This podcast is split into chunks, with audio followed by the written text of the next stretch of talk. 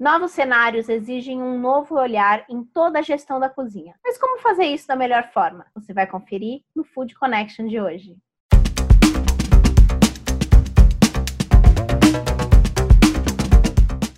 Estou de volta com mais um Food Connection, um programa para toda a cadeia de alimentos e bebidas. Eu sou Ana Domingues e hoje a gente vai falar sobre a adaptação da cozinha em meio a esse novo normal. Mas antes da gente começar o nosso episódio, eu já queria pedir para você se inscrever no nosso canal e ativar as notificações para ficar por dentro de tudo que acontece aqui no Food Connection. Para você ter uma ideia, esse é o episódio de número 85. Então imagina a quantidade de assunto relevante que já passou por aqui e um tanto de profissionais relevantes para toda essa cadeia alimentícia. Quer rever tudo isso? Dá para conferir aqui no nosso canal do YouTube e também nas principais plataformas de podcast. Só procurar pelo nosso perfil e seguir para acompanhar tudo de perto. Para começar é, o episódio de hoje, eu queria compartilhar com vocês a conversa que eu tive com o Ellison Dias. Ele é sócio, sócio da Turn the Table, que é dos restaurantes Vero e Pasquim. Eles fizeram uma adaptação bem bacana nesse momento de pandemia e ele contou como foi toda essa experiência e trouxe também aí alguma, algumas dicas, alguns toques para que você também possa se adaptar da melhor forma nesse novo cenário que a gente está vivendo. Vamos conferir.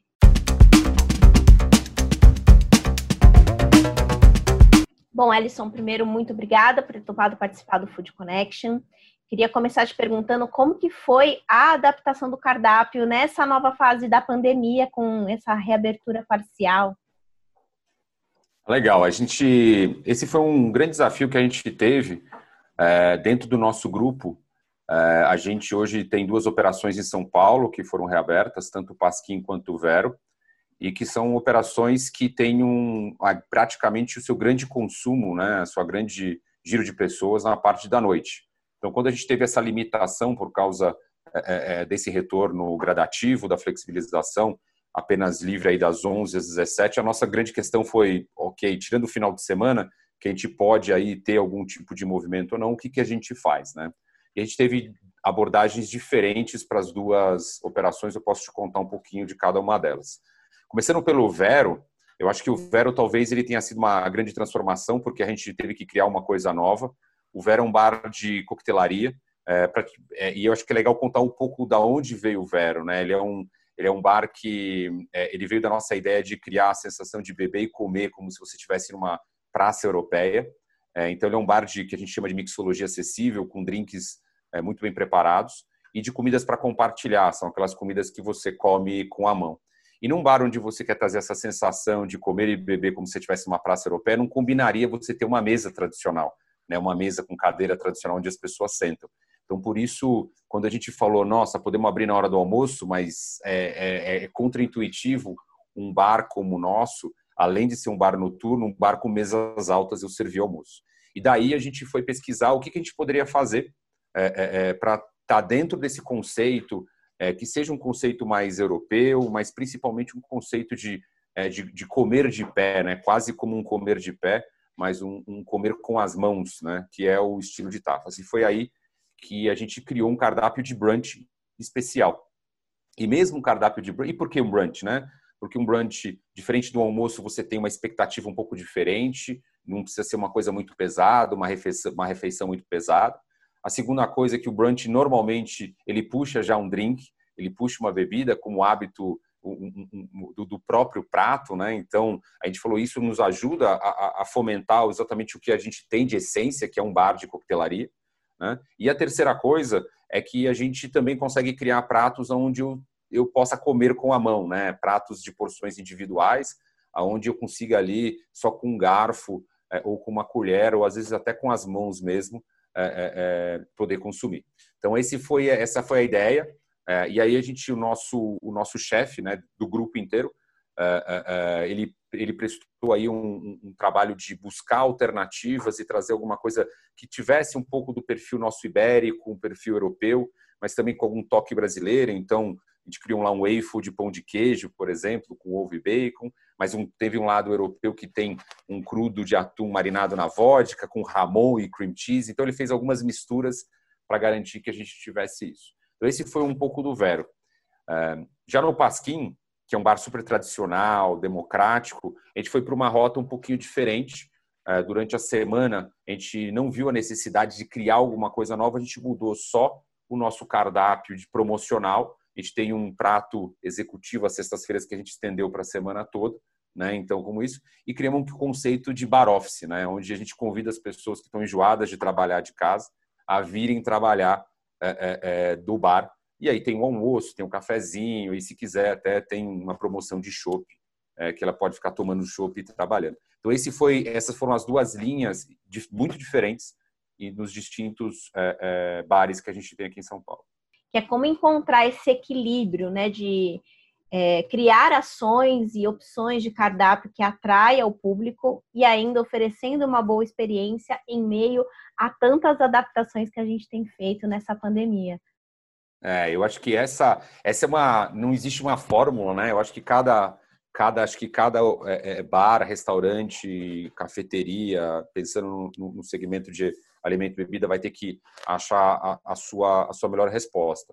Eu acho que é, é fundamental a gente, o, o, o, você conhecer quais são os seus campeões de venda e quais são os seus geradores de tráfego, né? Então, é, quantas vezes a gente falou, ah, eu gosto daquele bar por causa dessa, dessa comida. Pega o Pasquim, por exemplo, é muito conhecido pela feijoada pelo dadinho.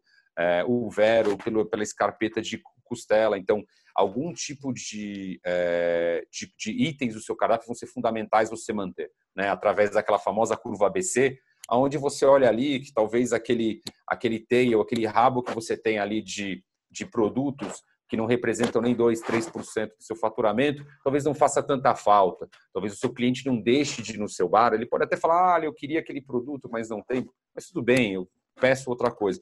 Então, assim, é, é, uma, é uma questão basicamente de aprender testando e sabendo exatamente a resposta na linha de frente com o cliente, com a equipe. Por isso que a gente reforça muito no nosso dia a dia é, com, com a nossa equipe. É, o trabalho deles junto aos nossos clientes para trazer essa informação é fundamental, porque não existe ciência. Nesse momento é, é um trabalho é, é bastante de teste e entender qual é a resposta do cliente, saber se o cliente ficou muito insatisfeito com alguma coisa, a gente rapidamente conseguir corrigir isso. É só assim que a gente vai conseguir sobreviver a, a toda essa tempestade.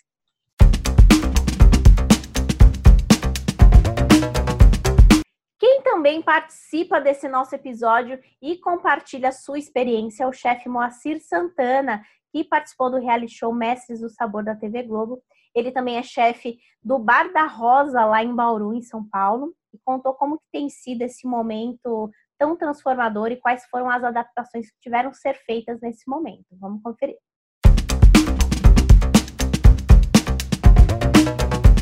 Bom, Moacir, primeiro, muito obrigado por ter topado participar do Food Connection. É... Eu que agradeço pelo convite. 2020 foi um ano de muitas mudanças, né? Principalmente para você, aí que participou de um reality show.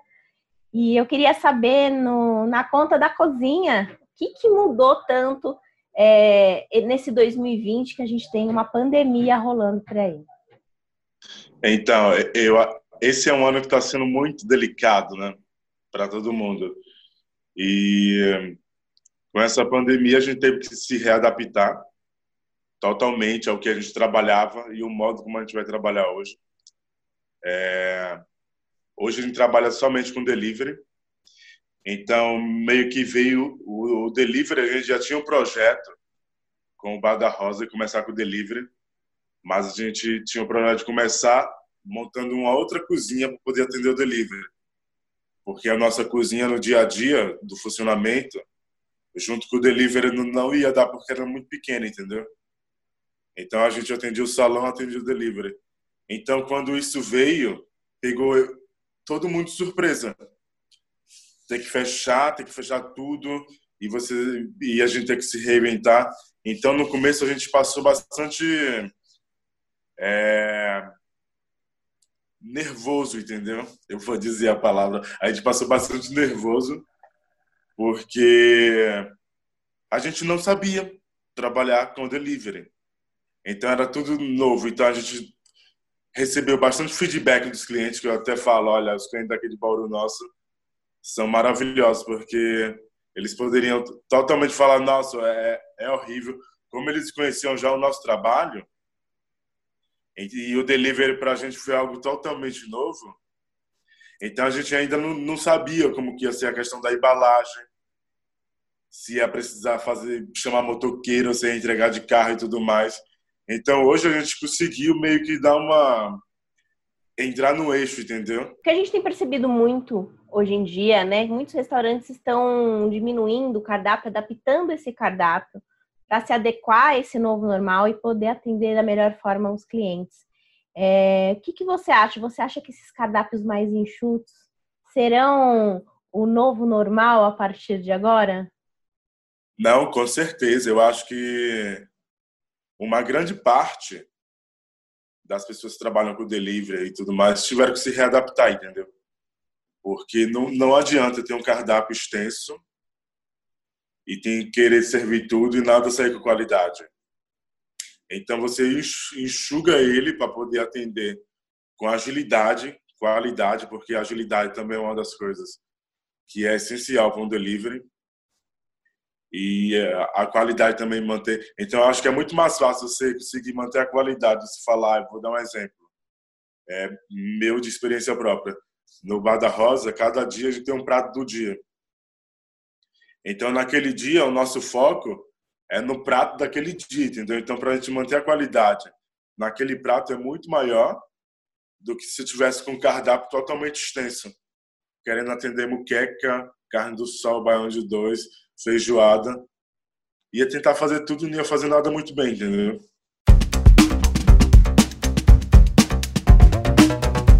Para quem trabalha na parte de gastronomia para eventos, o cenário também teve que ser adaptado e foi extremamente transformador. Quem contou isso para a gente foi o Vitor Lopes, que é chefe e fundador do projeto Cena Cozinha.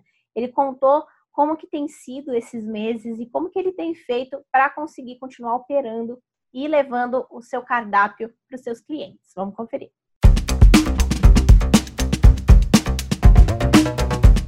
Bom, Vitor, primeiro, muito obrigada por ter topado participar do Food Connection. E para começar aqui o nosso bate-papo, queria que você me contasse um pouquinho sobre esses desafios de adaptar a experiência do teu evento, né, a tua cozinha itinerária, na, no delivery.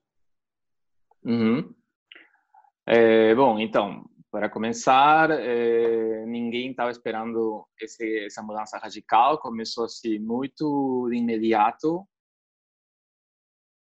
de março foi que mudou as coisas radicalmente, então foi meio que pensar rapidamente numa outra forma de conseguir é, em, fun em, funcionamento, né? Porque o que aí, o que eu faço normalmente é ir na casa das pessoas, organizar os jantares dos meus clientes e também atender eventos corporativos.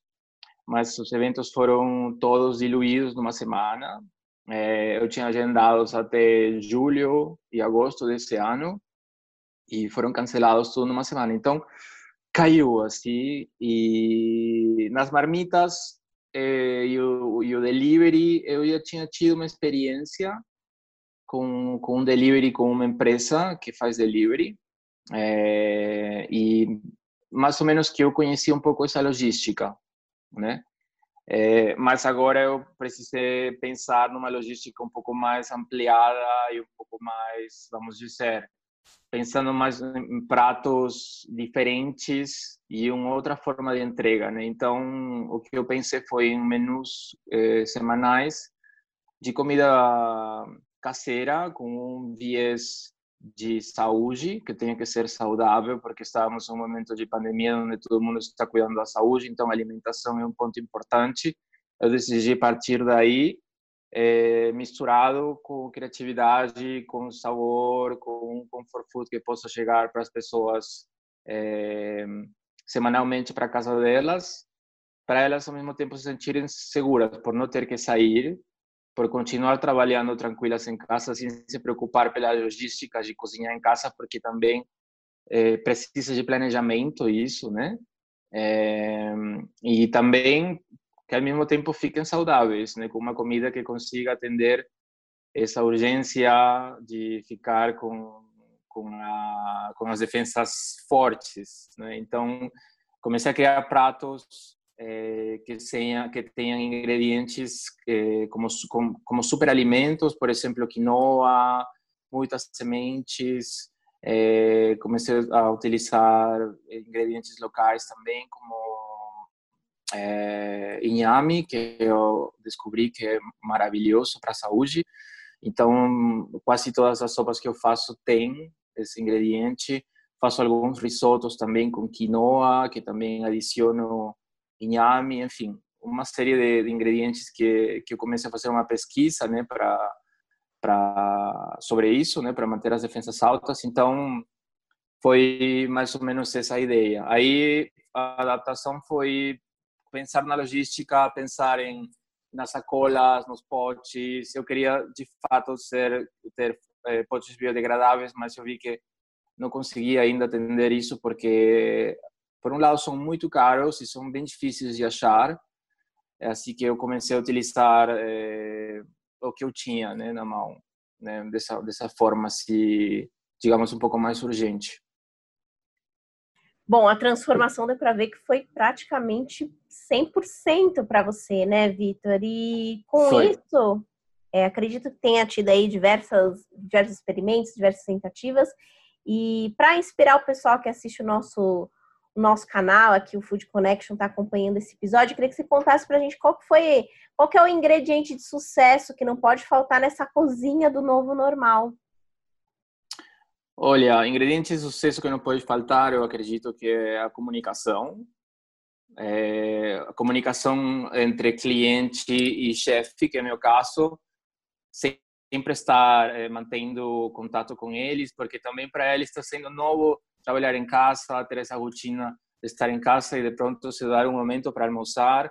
Aí eles precisam aprender agora a descongelar o alimento, porque talvez, porque talvez antes eles comiam em restaurante então, é, a comunicação é constante porque tudo tem, é, é novo né, para, para várias pessoas. É, e eu acho que fundamentalmente isso, assim, uma comunicação, uma coisa mais estreita entre o chefe e, os clientes, né? Também uma outra coisa é o diferencial que a gente que cena geralmente se importa muito em, em, fazer com cada cliente, porque também cada cliente tem gostos específicos é muito difícil você é, satisfazer a todos os clientes por iguais. Tem alguns que preferem algo mais leve, tem alguns que preferem mais carne, tem alguns que preferem uma alimentação, digamos, mais carboidrato, né? Então, é, eu tento que meu menu seja o mais equilibrado possível, mas mesmo assim, às vezes o desafio é, é difícil. Então, você precisa ter uma conexão constante com eles para, para que você também atenda esse diferencial, né? Para que você atenda essa, digamos, essa forma particular de cada pessoa para comer.